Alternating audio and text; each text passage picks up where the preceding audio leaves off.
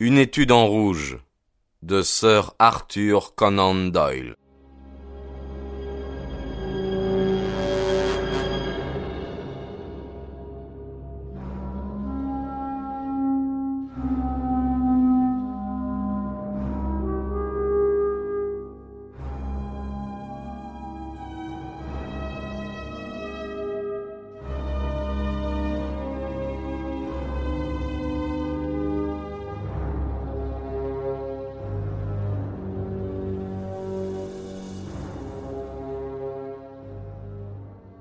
Chapitre 4 Ce que John Rance avait à dire. Il était une heure quand nous quittâmes l'Oriston Gardens. Je suivis Sherlock Holmes au bureau de poste le plus près. Il expédia une longue dépêche, puis il héla un fiacre et donna au conducteur l'adresse de John Rance. Rien de tel que les renseignements de première main, dit-il. Mon opinion est déjà faite, mais il est prudent de chercher à tout connaître. Vous m'ahurissez, Holmes, dis-je. Certainement vous n'êtes pas aussi sûr que vous le prétendez de tous les détails que vous leur avez fournis. Pas d'erreur possible, répondit-il. La première chose que j'ai remarquée en arrivant là-bas, c'est que les roues d'une voiture avaient creusé deux ornières près de la bordure du trottoir. Or, jusqu'à la nuit dernière, nous n'avions pas eu de pluie depuis une semaine. Par conséquent, les roues qui ont laissé une empreinte si profonde ont dû y passer la nuit dernière. Il y avait aussi la marque des sabots.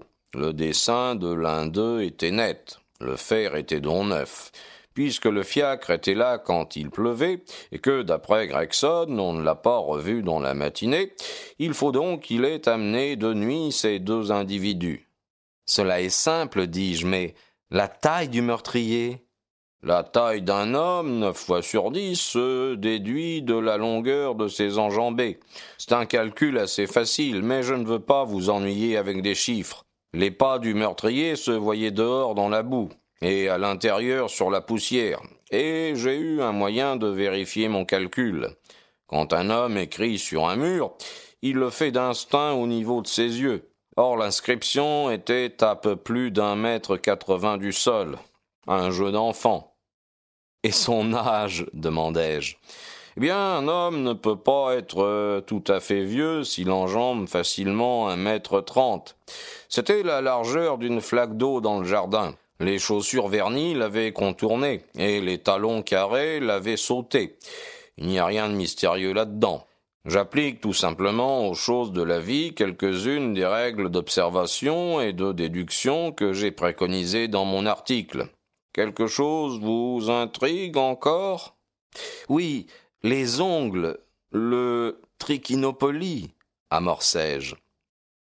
Bien, l'inscription sur le mur a été tracée par un index trempé dans du sang. J'ai pu observer à l'aide de ma loupe que le plâtre avait été légèrement égratigné autour des lettres, ce que n'aurait pas fait un ongle court. J'ai ramassé un peu de cendre éparpillée sur le plancher. Elle était sombre et feuilletée, comme ne peut en faire qu'un trichinopoly. Je me suis livré à une étude spéciale sur la cendre des cigares. J'ai même écrit une monographie sur le sujet. Je me flatte de pouvoir reconnaître d'un coup d'œil la cendre de n'importe quelle marque connue de cigares ou de tabac. C'est justement dans ces détails qu'un détective compétent se distingue d'un Gregson ou d'un Lestrade. Et la figure haute en couleur, demandai-je. Oh, ça, c'est beaucoup plus hardi. Mais je suis quand même sûr d'avoir raison. Ne me demandez pas d'explication pour le moment. Je passai la main sur mon front. J'ai le vertige. Plus on pense à cette affaire, plus elle devient mystérieuse. Pourquoi ces deux hommes, s'ils étaient deux, sont-ils venus dans une maison vide? Qu'est devenu le cocher qui les a amenés? Comment l'un a-t-il pu forcer l'autre à prendre du poison? D'où provenait le poison? Quel était le mobile du crime? Puisque ce n'est pas le vol. Comment une bague de femme est-elle arrivée là? Et pourquoi avoir écrit le mot rache avant de décamper? J'avoue que je n'arrive pas à concilier ces faits. Mon compagnon eut un sourire approbateur. Vous avez résumé avec clarté et concision toutes les difficultés. dit-il. Il y a encore bien des points obscurs. Cependant, sur les principaux faits, j'ai mon idée. Quant à la découverte du pauvre Lestrade, c'était tout simplement une feinte. En suggérant par là les sociétés secrètes, on a voulu lancer la police sur une fausse piste. L'inscription n'a pas été tracée par un Allemand. La lettre A, si vous avez remarqué, était écrite en gothique. Or, un Allemand écrit toujours ses A en caractère latin. Nous pouvons donc affirmer à coup sûr que l'inscription a été faite non par un Allemand, mais par un imitateur trop appliqué. C'était simplement une ruse pour engager l'enquête sur une mauvaise voie. Je ne m'étendrai pas davantage sur cette affaire, docteur. Vous savez qu'un magicien perd son prestige en expliquant ses tours. Si je vous révélais toute ma méthode, vous penseriez qu'après tout, je suis un type très ordinaire. Je ne penserai jamais une chose semblable, répondis-je. Jamais personne ne saurait mieux que vous ériger en science exacte la recherche des criminels. Mon compagnon rougit de plaisir, autant de mes paroles que de l'enthousiasme avec lequel je les avais prononcées. J'avais déjà remarqué qu'il était aussi sensible à un compliment sur son art qu'une jeune fille peut l'être à une flatterie touchant sa beauté. Je vous dirai encore une chose, fit-il. L'homme aux chaussures vernies et l'homme aux talons carrés sont arrivés dans le même fiacre. Ils ont franchi ensemble l'allée, sans doute bras dessus, bras dessous. Une fois dans la chambre de devant, ils l'ont arpenté. Plus précisément, les talons carrés allaient et venaient, tandis que les chaussures vernies se tenaient tranquilles. J'ai lu tout cela dans la poussière. La longueur de plus en plus grande des enjambées indiquait aussi une surexcitation croissante. Je suppose que l'homme au talon carré parlait tout le temps, et qu'il s'est monté jusqu'à une rage folle. C'est alors que le drame a eu lieu. Je vous ai dit tout ce que je sais de science certaine. Le reste est hypothèse et conjecture. Nous avons un bon point de départ. Il faudra faire vite. Je veux aller au concert de Halle cet après-midi pour entendre Norman Neruda. Notre fiacre avait filé à travers une longue suite de rues enfumées et de ruelles misérables. Dans la plus enfumée et la plus misérable, soudain il s'arrêta. Voilà Audley Court, annonça le cocher en indiquant une étroite faille dans l'alignement des maisons de briques ternes. Je vous attendrai ici. Audley Court n'était pas un lieu attrayant. Un passage exigu nous conduisit à un quadrilatère bordé de maisons sordides. Nous avançâmes avec précaution parmi des groupes d'enfants sales et à travers des rangées de linge déteint jusqu'au numéro 46. La porte était ornée d'une petite plaque de cuivre sur laquelle était gravé le nom de Rance. On nous dit que l'agent était au lit et on nous fit entrer pour l'attendre dans un petit salon sur le devant. Il apparut bientôt, l'air un peu fâché d'avoir été dérangé dans son sommeil. J'ai fait mon rapport au poste, grommela-t-il. Holmes tira de sa poche un demi-souverain et d'un air pensif il le fit sauter dans sa main. Nous aimerions que vous nous en parliez. À votre disposition, monsieur, répondit l'agent, les yeux fixés sur le petit disque en or. Racontez-nous donc, à votre manière, ce qui s'est passé. Rance s'installa sur le canapé de crin et joignit les sourcils. Il paraissait bien résolu à ne rien passer sous silence. Je vais tout vous raconter à partir du commencement. Je suis de service de dix heures du soir à six heures du matin.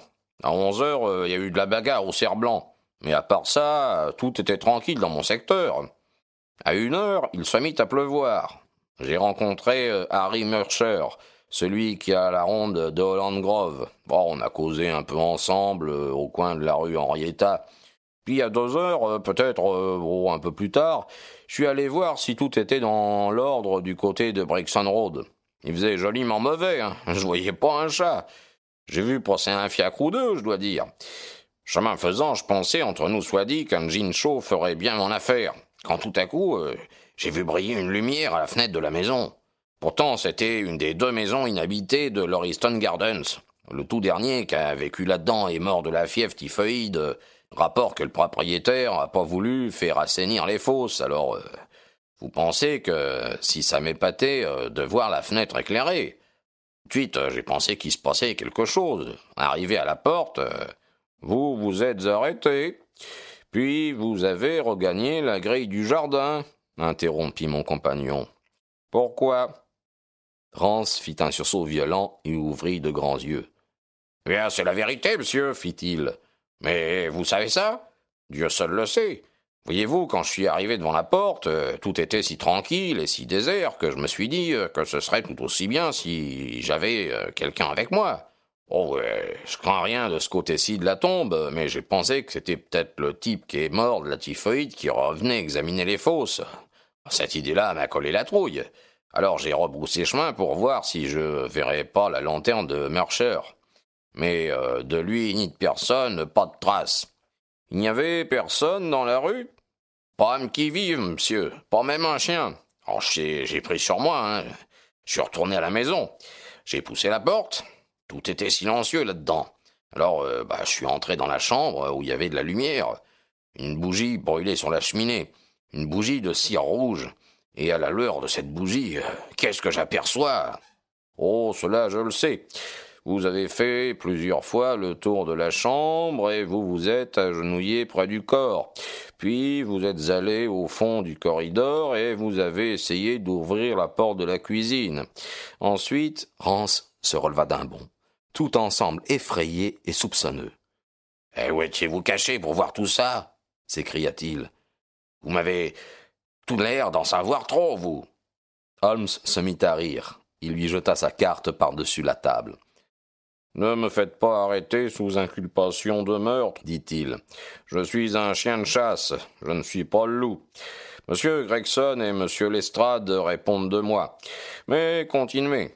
Qu'est-ce que vous avez fait ensuite? Rance se rassit. Hum, il ne paraissait pas trop rassuré. J'ai regagné la grille et j'ai sifflé. Mercer est arrivé avec deux autres. La rue était toujours déserte? Oh, pour ainsi dire. Comment cela? Un large sourire épanouit le visage de l'agent. J'ai déjà bien vu des types sous, dit-il. Mais des paves comme ce gaillard-là, ma foi, non, jamais. Hein. Quand je suis sorti, euh, il était à la grille, appuyé contre les barreaux. Il chantait à ses poumenés. Il pouvait pas se tenir debout, nous aider encore moins. Et quelle sorte d'homme était-ce? John Rance parut ennuyé de revenir sur ce sujet à côté de la question. Un homme sous comme il n'est pas permis d'être, répondit-il. Il se serait retrouvé en tôle si nous n'avions pas été si occupés. Mais son visage, ses vêtements, ne les avez-vous pas remarqués? Interrompit Holmes avec impatience. Oh, pour sûr que je les ai remarqués, euh, parce que j'ai soutenu le type avec Marcher. Oh, c'était un grand gaillard euh, qui avait la face toute rouge. Un cache-nez lui enveloppait la moitié de la figure. Suffit, s'écria Holmes. Et qu'avez-vous fait de lui Ah, on avait assez à faire euh, sans nous en charger, dit l'agent, se cabrant sous le reproche. Je parierais qu'il a fini par rentrer chez lui. Comment était-il vêtu? Il avait un par-dessus brun, et un fouet à la main? Un fouet? Non. Il l'avait sans doute laissé, murmura mon compagnon. Ensuite, vous n'avez pas par hasard vu et entendu un fiacre? Ah, euh, non. Prenez ce demi-souverain, dit Holmes en se levant. Je crains fort, John Rance, que vous n'ayez jamais d'avancement dans la police. Votre tête ne devrait pas vous servir seulement d'ornement. Vous auriez pu gagner les galons de sergent la nuit dernière. L'homme que vous avez tenu entre vos mains est celui que nous recherchons. C'est lui qui tient la clé du mystère. Inutile de discuter. C'est ainsi. Partons, docteur. Nous laissâmes notre informateur incrédule, mais évidemment mal à l'aise. L'imbécile, dit Holmes avec amertume, pendant que le fiacre nous ramenait chez nous. Dire qu'il a eu une pareille chance et qu'il n'en a pas profité. Je ne vois pas encore clair, dis-je. Le signalement de l'ivrogne concorde bien avec l'idée que vous faisiez du meurtrier, mais, mais pourquoi serait-il retourné sur les lieux de son crime? Ce n'est pas l'habitude des criminels. La bague, mon ami, la bague. Voilà ce qu'il revenait chercher. S'il n'y a pas d'autre moyen de l'attraper, nous pourrons toujours appâter notre hameçon avec la bague. Je tiens mon homme, docteur. Je parierai deux contre un que je le tiens. Il faut que je vous remercie. Sans vous, je ne me serais peut-être pas dérangé, et j'aurais manqué la plus belle étude de ma vie. Une étude en rouge, n'est-ce pas? Pourquoi n'utiliserions-nous pas un peu l'argot d'atelier? Le fil rouge du meurtre se mêle à l'écheveau incolore de la vie. Notre affaire est de le débrouiller, de l'isoler et de l'exposer dans toutes ses parties. Et maintenant, à table. Et ensuite, Norman Neruda. Ses attaques et son coup d'archet sont magnifiques. Quelle est donc la petite chose de Chopin qu'elle joue si admirablement Le limier amateur s'affala sur la banquette et se mit à chanter comme une alouette, tandis que je méditais sur la complexité de l'esprit humain.